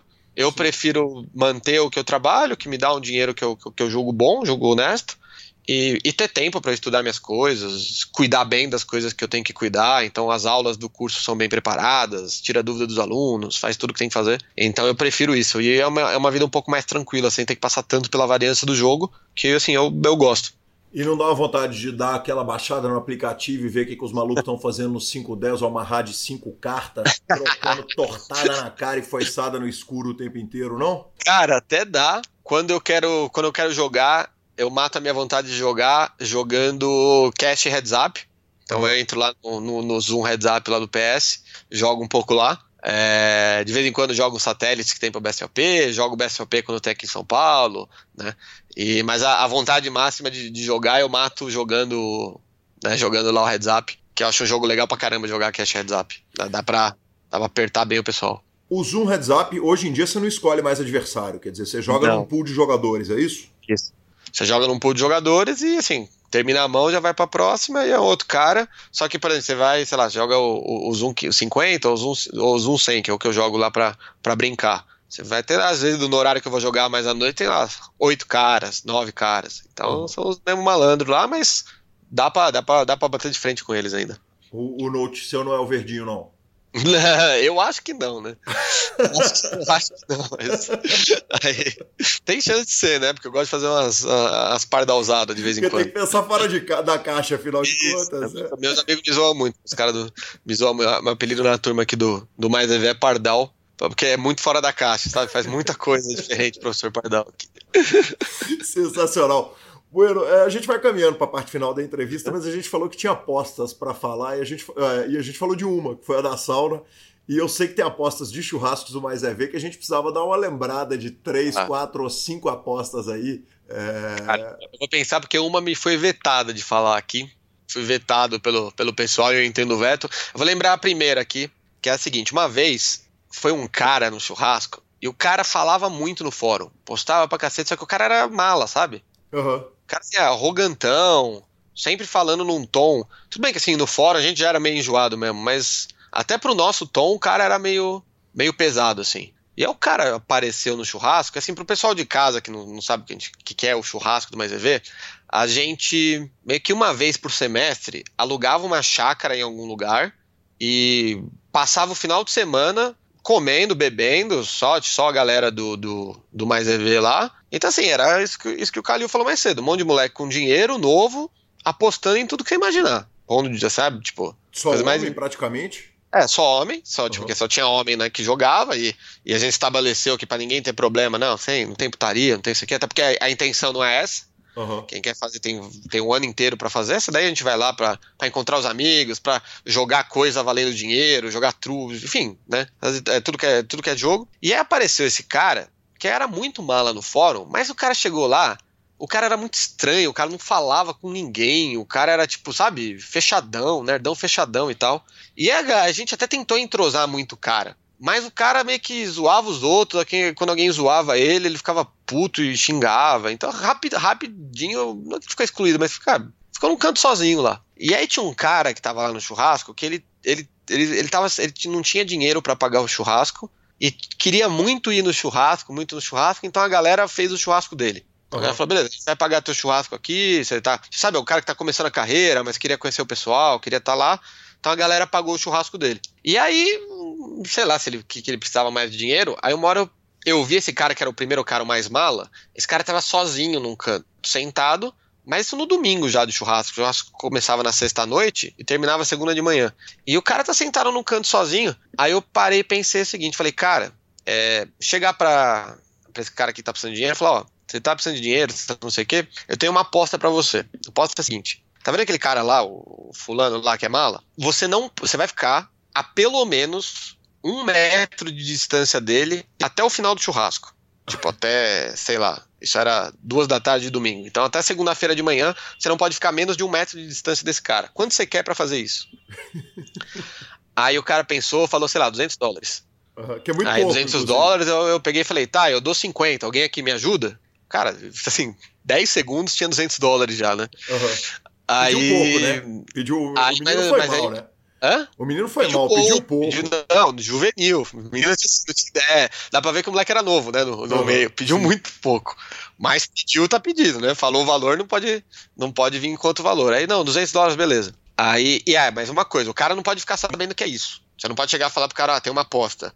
Você vai lá e vai ficar um metro de distância do cara até o final do churrasco. E aí rolou isso. Aí o cara foi, foi lá, a gente, a gente chama isso do bet da sombra. O cara foi lá, ficou. E aí o cara, meio malo, você entendeu? O cara era tão malo que o cara nem começou a trocar ideia com o cara que chegou perto dele, sabe? Uhum. Ah, você chegou aqui, é o único cara que tá aqui perto de mim, então vamos trocar ideia. Não, o cara levantou e foi pro outro canto, aí o cara foi atrás. E a gente aqui achando o bico e o cara sem saber por quê, né? E aí eu sei que o cara ia no banheiro, o cara ficava na porta do banheiro. Aí quando foi dormir, o cara arrumou um colchãozinho e dormiu na cama do lado, sabe? Tipo, umas coisas assim. Então, esse, esse foi um bad que foi muito bom, foi muito engraçado. Tinha algum critério pré-estabelecido se, se, se o cara mala pregasse a mão na cara do menino? Porque existe o risco, né? Não, aí o cara tá assim, você tá na, tá na chance, né? Você não quer esses 200 dólares tão fáceis ainda. Então, não, tá tudo no. Quando você aceitou, uma coisa que o pessoal de que é, às vezes não, é, não, não, convive tanto no nosso meio é, cara, você aceitou uma aposta, tá lá, irmão. Tem os, os termos, não, você pode falar não antes. Então, tem várias histórias assim. Deixa eu ver se eu lembro outra. Uh, tem uma, cara, do Goff. O Goff era um. O Goff tem a época dele de aposta que ele era bem sinistro, viu? Sim. De quando eu tava lá com a gente. E a vez que eu conheci o Goff, pra você ter uma ideia, ele foi num. Assim, ele nunca tinha ido no churrasco, aí ele tinha feito um post no fórum que ele tava jogando numa casa e tinham banido ele de jogar na casa porque ele tinha ganhado muito dinheiro e ficava jogando de fone de ouvido, umas coisas assim. E aí ele apareceu no churrasco e, tipo, tamo lá. E aí uma hora ele chega para mim e fala: Bueno, vamos fazer uma aposta aqui na Honda. E Honda, um jogo para quem tá em casa e não sabe, é um jogo, um jogo mais simples de você fazer aposta no mundo. Você pega um baralho, Aí uma pessoa vai ter uma carta, outra vai ter outra. Sei lá, eu tenho o rei e o Kalil tem a dama. A gente vai embaralhar o baralho e vai ficar batendo carta. A carta que bater primeiro ganha. Bem simples. E aí eu, eu sei lá o que, que foi. Ah, vamos fazer uma aposta na ronda aí. Ah, vamos, quanto? Ah, 20 dólares. Beleza. A gente fez e eu ganhei. Aí, ah, dobrou nada, Bueno. Beleza. Aí eu dobrou nada, eu ganhei. Eu sei que foi de dobrou nada, dobrou nada. Daqui a pouco a gente tá fazendo um flip na ronda valendo tipo 1.600 dólares. Tipo, um valor desse. tipo. E tipo, dobrou nada, tá bom, dobrou nada. Aí eu cheguei pro, pro, pro Golf e falei, ó, acho que foi, né, tipo, na de antes pra, pra, pro de 1600. Falei, ó, Golf, te conheci ontem, cara. Eu tenho dois cenários depois dessa. Ou sim, eu vou sair aqui com zero e eu já tenho um dinheiro que é, que é bacana, que é um bom dinheiro. Ou você que eu tô vendo a primeira vez na vida vai estar tá me devendo 3.200 dólares, e depois 6.400 dólares, e depois, sabe, 30 mil dólares se essa porra continuar. Ou é zero ou um negócio desse tamanho. Então a gente vai fazer a última, beleza? Aí, beleza. E aí a gente foi, fez a última e eu ganhei de novo. e fica a nota do Goff. E aí o. Isso aí, beleza, a gente volta do churrasco, o Goff voltou queimado, o Goff que não aceitava perder em nada, voltou queimado dos churros. Aí dá tipo. Assim, quando a gente voltava do churrasco, o churrasco era sem dormir final de semana inteiro. Então você chegava despedaçado, ia, ia dormir. Aí o Goff chegou para mim, no, tipo assim, sei lá, a gente chegou no voo, esse churrasco foi em BH, a gente chegou no voo em São Paulo, sei lá, 10 da manhã, Aí eu, eu durmo, aí quando eu acordo, sei lá, 8 da noite, tem uma mensagem do Goff. Ó, oh, relaxa, já busquei o dinheiro no heads up aqui do PS e me fez a transferência, tá ligado? o cara é tão degenerado que além de apostar esses valores bizarros, né? Que óbvio, eu tava junto nisso, mas o cara voltou e foi grindar e arrumou a grana e me pagou no dia, cara. Tipo, que homem. Assim, né? Sim, pensa, o pessoal que não tem ideia o que era essa época, né? Essa época é, pré-Black Friday, essa época do começo, é, tipo, sentou e arrumou lá, tipo, 3 mil dólares, sei lá quanto que foi. E, e daí me pagou lá e tá aqui, transferiu pro Bano 09 no, no Full Tilt no PS na época. Então, assim, é, histórias como essa de, né, e tudo que você imaginar, teve, teve a aposta do cara ficar na piscina com 10 graus por 8 horas à noite, sabe? Churrasco no frio e o cara fica. Então, assim, é um nível de, de, de, de, assim, de moleque degenerado com dinheiro fazer. Dinheiro e o fator do eu duvido que você faça isso. Ah, tá bom então. Você duvida? Beleza. que, que assim, isso foi, foi do, do cacete ter vivido, ter visto isso, ter participado disso, assim, ter sido parte é, grande disso daí. Um puta aprendizado, né, Bueno? Não, e é. E assim, o poker ter juntado tanto moleque competitivo, sabe? E que é, vê o mundo do mesmo jeito. Uma coisa que eu falava muito pra uma ex-namorada minha, que ela quando conheceu a galera do poker, e, é, e é um dos, uma das principais coisas que eu vejo dessa minha turma aqui do poker, é quão cabeça aberta o pessoal é. No sentido de, tipo assim, a galera é tão lógica e tão inteligente que, sabe, preconceitos tontos que não fazem sentido? Uhum. Dá um exemplo, por exemplo, homofobia. Uhum. Preconceito imbecil que não faz sentido, certo? Porque o cara nasce como é e é o que é, tipo. É um negócio que não é lógico você, né, você de alguma maneira, você olhar e ter um, ter um problema pra, pra, pra alguém. O nível dessa galera de pouco preconceito, de coisa de, é, é, assim, é, é muito baixo, entendeu? E é muito baixo de tão inteligente e lógico que o pessoal é. Então é, é, um, é, é muito bom fazer parte disso, ter convido tão perto com gente assim. E até porque muitas vezes o, o jogador de pôquer é a vítima do preconceito, né? Isso. Exato. Você, chegar assim, por exemplo, quando eu tranquei a faculdade para jogar poker, pensa assim, você, faculdade de Direito lá com São Francisco é a faculdade mais tradicional de Direito do Brasil. Aí você chega e fala, então, eu vou trancar essa faculdade para jogar baralho online. Cara, você não tem noção que eu... Isso em 2006. Você não tem noção que eu ouvi. Tipo, de ah, você é maluco, você é responsável.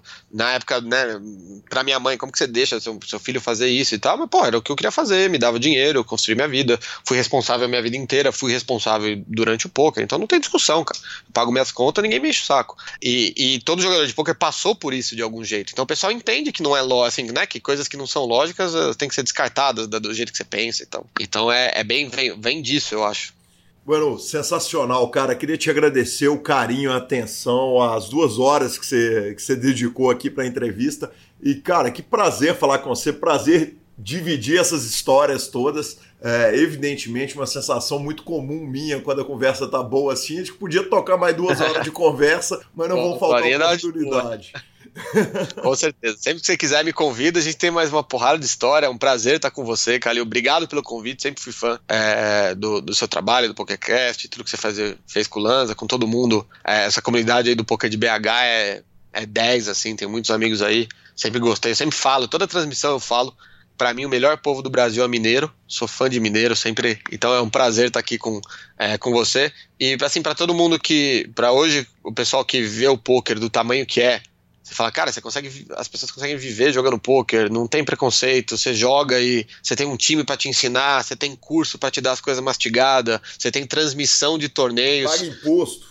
Paga imp... Isso, é, o poker, o poker emprega gente, o poker forma dealer. Você tá numa cidade do interior de São Paulo, vai ter seu clube pra você jogar poker lá e assim, é, isso acontece porque pessoas resolveram trabalhar na indústria e fazer trabalhos da indústria que não necessariamente eram só jogar poker, né? Uhum. E você é um desses caras que mais fez isso, então, né, parabéns e, e o pessoal que hoje pode ouvir aqui, isso aqui tem muito a agradecer para você, eu também. Então, obrigado pela oportunidade e parabéns pelo trabalho. Gui. Cara, nós que temos que agradecer e, e, cara, o trabalho que você faz é absolutamente fantástico, é sensacional poder conviver e, e, e te ver muito obrigado, obrigado pelo carinho e certamente vão ter oportunidade. Passando por Belo Horizonte, evidentemente, nosso churrasco vai acontecer independente de main event, independente de qualquer coisa. Já tem um galo da Libertadores para comemorar. Já tá, isso aí tá lá ainda, exato.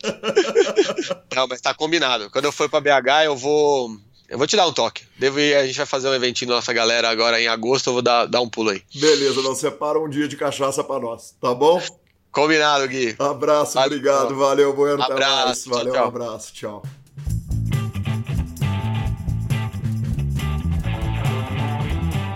Lança Maia, que homem, hein? Leonardo Bueno estará em Belo Horizonte. Estará em Belo Horizonte, na Se terrinha. Semana que vem, exatamente. E estamos tentando organizar um almoço antes dele voltar para São Paulo. E, e, cara, que cara legal, que cara fantástico. Obrigado, Léo. É, ainda tem outras entrevistas a, a, serem feitas que são filhas do casamento do Ari, sabe? De pessoas que estavam lá, entre eles o Deus Zebra, que eu quero trazer aqui com a, com a pressa total. E, bicho, eu tô com tanta gente para entrevistar. Nós temos dois campeões de bracelete, Murilo já confirmou a presença, Baruf já confirmou a presença. Aliás, tem uma história tragicômica a respeito da entrevista do Baruf, que será contada com ele, que eu não vou contar isso antes. É isso. Obrigado, Léo. Legal demais, cara. A entrevista, a repercussão não foi à toa. Você é um cara fantástico. Obrigado. Sensacional, senhor. É isso, né? O senhor tá com entrevista para fazer. Eu tenho muita gente para entrevistar. Tem muita gente para entrevistar, exatamente. A, a, fonte não seca nunca. Nunca, né? jamais, nunca, jamais. Lanzinha, Bet de quadros esportivos é o seguinte: é simples e reta em uma frase para o programa não ficar não estender demais. Daniel Negrande já confirmou, já comprou passagem e arrumou hospedagem em Rosvadov. Metade do nosso bet já está garantido. Então falta só só Sean e bala. É, não estou falando que ele não vai ou que eu não tenho nenhuma notícia. Eu não sei nem se ele vai nem se ele não, não ele vai. É fominha, que vai. Exatamente. Uh, redes, redes, sociais. Redes, redes sociais. sociais. Aí sim, cortei o nome meio. Redes sociais, manda. Fala, Galil, beleza? Meu nome é Rodrigo, falo de Curitiba, amo poker tenho acompanhado o PokerCast fazem algumas semanas. Eu ainda estou no episódio 34, mas dia a dia escuto, fiquei com uma grande dúvida. Vocês, Calil e Lanza, fizeram a aposta de Pialo em que você jogaria em posição e ele com cinco cartas? Não sei se chegaram a fazer esse jogo ou se acabou se perdendo. Valeu, admiro o trabalho de vocês. Continuem sendo esses caras fodas, inspirando novas gerações. Antes de responder, obrigado pelo carinho, cara, que eu tenho recebido até hoje de mensagem de gente que está maratonando, e a maratona está cada dia mais longa, né? É, já estamos em setenta e tantos programas. Tá apertando, né? Uh, Rodrigo, cara, nós fizemos todas as apostas que nós falamos aqui Menos essa. Menos essa. Essa ainda não foi feita. Exatamente, não. essa ainda não foi feita, mas tá de pé, cara. Tá, vou tá, jantar o Gui tá com brócolis. Totalmente óbvio. de pé. Então, nós precisamos de um dealer para dar carta nessa parada. Uh, quem é de Belo Horizonte? Dealers de Belo Horizonte, que, que sabem contar pote de, de pote limite Omaha. É, uma hora a gente faz e, porra, de repente fazemos até num clube, né, cara? Pegamos uma mesa ali do Sierra e fazemos uma parada pública. Justo. Uh, eu falei na entrevista do DC que tinha algum jogador brasileiro que fazia o stack zoninha, o stack todo bagunçado, eu não lembrava era quem era. Era o Todaço, é. O Cansado mandou a mensagem, Leonardo Cansado também, fenomenal, né, velho? Que homem. É, mandou e sensacional. Cara, o Vinícius Colasso, que a gente falou do no, no, falou no último programa dele, que ele jogava os Mixed Games em Las Vegas, ele me mandou fotos das placas do jogo, dos jogos que ele jogava lá.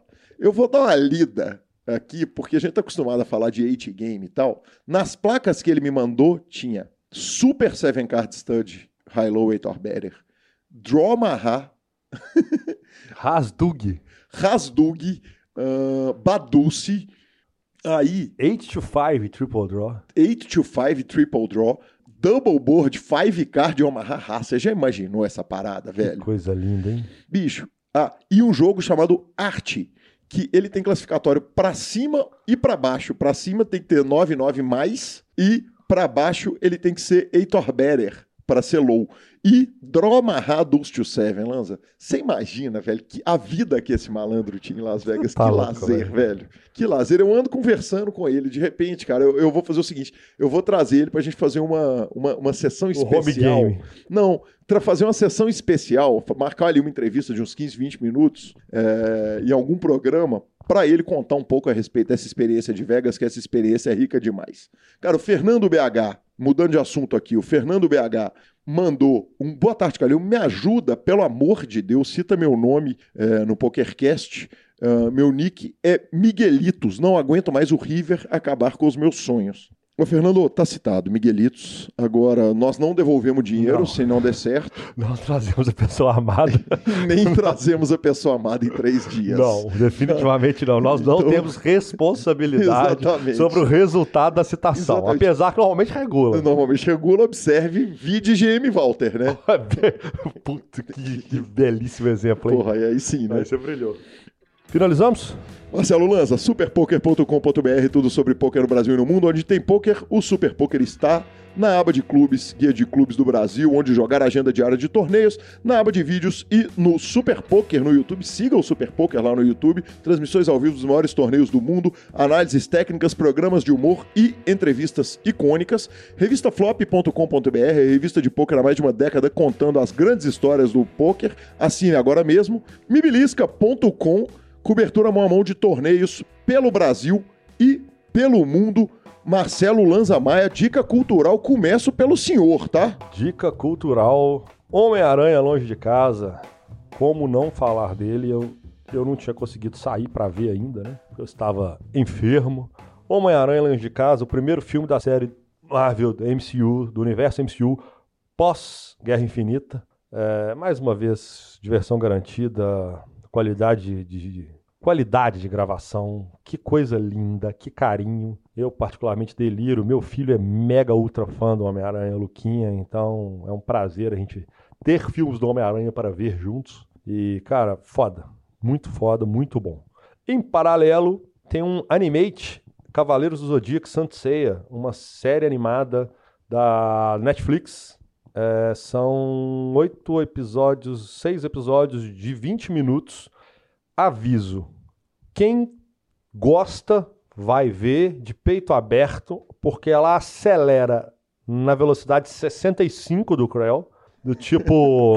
Do Creel, não é nem do Creel, não, porque. Eles pulam muita coisa, contam basicão. É uma série do Cavaleiro Zodíaco para quem já viu o Cavaleiro Zodíaco. Mas visualmente muito linda, cara. Muito bem feita, muito carinho. É, então as opiniões são meio. Tem gente que gostou muito, tem gente que não gostou nada. Mas quem curte, vale a pena ir lá e depois me contar se gostou ou não. Lanzinha, duas dicas culturais, cara. Uma de, uma de stand-up comedy e a outra de musical barra YouTube, cara. Uh, minha dica cultural primeira é a Catherine Ryan. Eu tinha dito a respeito do especial é, é, do Netflix dela mais recente. E ontem eu assisti, depois daquele Atlético Goiás Ardo que eu assisti, ela até jogou direitinho. Jogo feio, né? Jogo feio, mas, mas foi, jogou direitinho. Jogou, teve perto, tá podia ter feito ali, é. podia ter tomado o gol também. Uma bosta, teve né? mais perto de fazer, é uma ah, bosta. Isso. É, exatamente. Uh, enfim, Catherine Ryan in Trouble, um documentário, um documentário não, um stand-up de 2016. Cara, como eu ri desse stand-up dela, fantástico, divertido, engraçado, politicamente incorreto, não, politicamente agressivo. é hardcore, né? Soco na cara da sociedade. Maravilhoso, sensacional. Então, essa é minha dica de stand-up. Paga nós, Netflix, aliás. Tá na hora, tá na hora Netflix hein? pagar, velho. Tá na hora, hein? Porque toda semana tem, tem dica Netflix. cinco minutinhos a oito minutinhos, toda semana falando Netflix. Exatamente. E a segunda dica é o seguinte: canal Reverb All Stars. Olha ele! É, a, a, minha banda de surf music, que eu chamei as pessoas, falei o seguinte: eu acho que ninguém deve ir num show às 6 e 10 da manhã na virada cultural não, de Belo Horizonte, porque é muito cedo. Hum. Tava, tava, tava, fazendo 12 graus, 13 graus e tal. Então convidei as pessoas para irem pro show. Tinha um monte de gente lá, ninguém que a gente convidou. Justiça seja feita, a Paula Diller, daqui de Belo Horizonte, tava lá sem saber nem que eu ia tocar. Justo. E então tinha gente do poker lá representando, mas o que a gente fez foi o seguinte: nós, nós contratamos um cara para filmar, profissa, ele filmou e botou o show inteiro no YouTube. Então, se você, você que não viu, é, se você procurar Reverb All Stars, quem tem interesse por surf music instrumental dos anos 60, e surf music instrumental não é Jack Johnson. Não é Jack não é Johnson. É Jack Johnson. Certeza? Tenho certeza. Ok. É, surf music instrumental para facilitar a referência, e essa referência todo mundo vai lembrar, aquela música de abertura do Pulp Fiction. Uh, de, de, de, guitarra, é, aquilo é Dick Dale, o pai da surf music. E, e o nosso canal, então, tá com todos os shows da Virada Cultural. Ele é o canal, o Reverb All Stars tem dois canais. Esse é o que tem o símbolo do All Star mesmo, do, do, do tênis. Reverb ao tracinho Stars. Então ele tem todos os vídeos da Virada Cultural. E o Perna, que montou o nosso canal, fez um negócio super bonitinho, que ele, ele botou um Aprenda a Tocar Surf Music, que é uma playlist, é, uma explicação do que, que é Surf Music, botou o nosso CD todo que está lá no, no Spotify, os vídeos da Virada Cultural de 2014. Então, além dos vídeos que estão no canal, ele fez playlists com os outros vídeos nossos que estavam espalhados e convido a todo mundo que tiver curiosidade e interesse por Surf Music lá conhecer. Ah, só falar mais uma coisa rapidinha também, mais uma dica cultural. Você falou em canal do YouTube, eu lembrei que Dona Gabriela Belisário, minha esposa, montou um, montou um canal no YouTube essa semana. É, ela carregou o primeiro vídeo. É um canal que ela está fazendo para as pessoas que ainda não jogam poker. Então ela deu um, ela está fazendo um abecedário do poker, explicando um pouquinho das gírias, das palavras, do que que é. Nós estamos na letra A, obviamente, foi o primeiro vídeo. Então é só procurar lá no YouTube Gabriela Belisário que vocês vão achá-la. Que legal, velho. É legal. Muita gente, é, muitos primos, muitos familiares ficam, ah, eu vejo vocês falando um monte de coisa e não sei o que que é. Aí ela falou, ah, então a ideia que ela Lá teve vai. foi, então vai, Lá segura. Vai. Que legal, cara, que bacana. Seguirei agora, instantaneamente. A gente lembra Instagram e Twitter. Arroba, arroba Lanzamar e arroba Gui Calil. Exatamente, nos indique, nos dê cinco estrelas. Por favor, isso, isso nos ajuda de verdade. É, e indicar também, cara. A indicar trazer, ajuda, trazer né? gente nova, é legal demais. Falar da gente na mesa. Uh, transacione suas fichas pelo Fichasnet. Lembre-se, Lucão tá com o novo telefone, tá aí na descrição dos nossos programas. E a edição é dele, o maravilhoso, o fantástico, que homem, Vini Oliver. Vini Oliver, obrigado por nos aguentar, nos tolerar e nos aceitar assim como nós somos. Vamos que vamos, é isso aí. Até a próxima, valeu! Um abraço, moçada, até o próximo programa.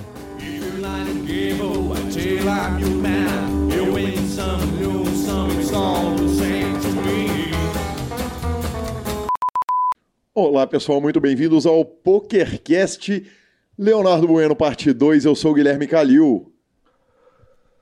Vamos começar de novo, porque eu tô colocando meu telefone em modo avião.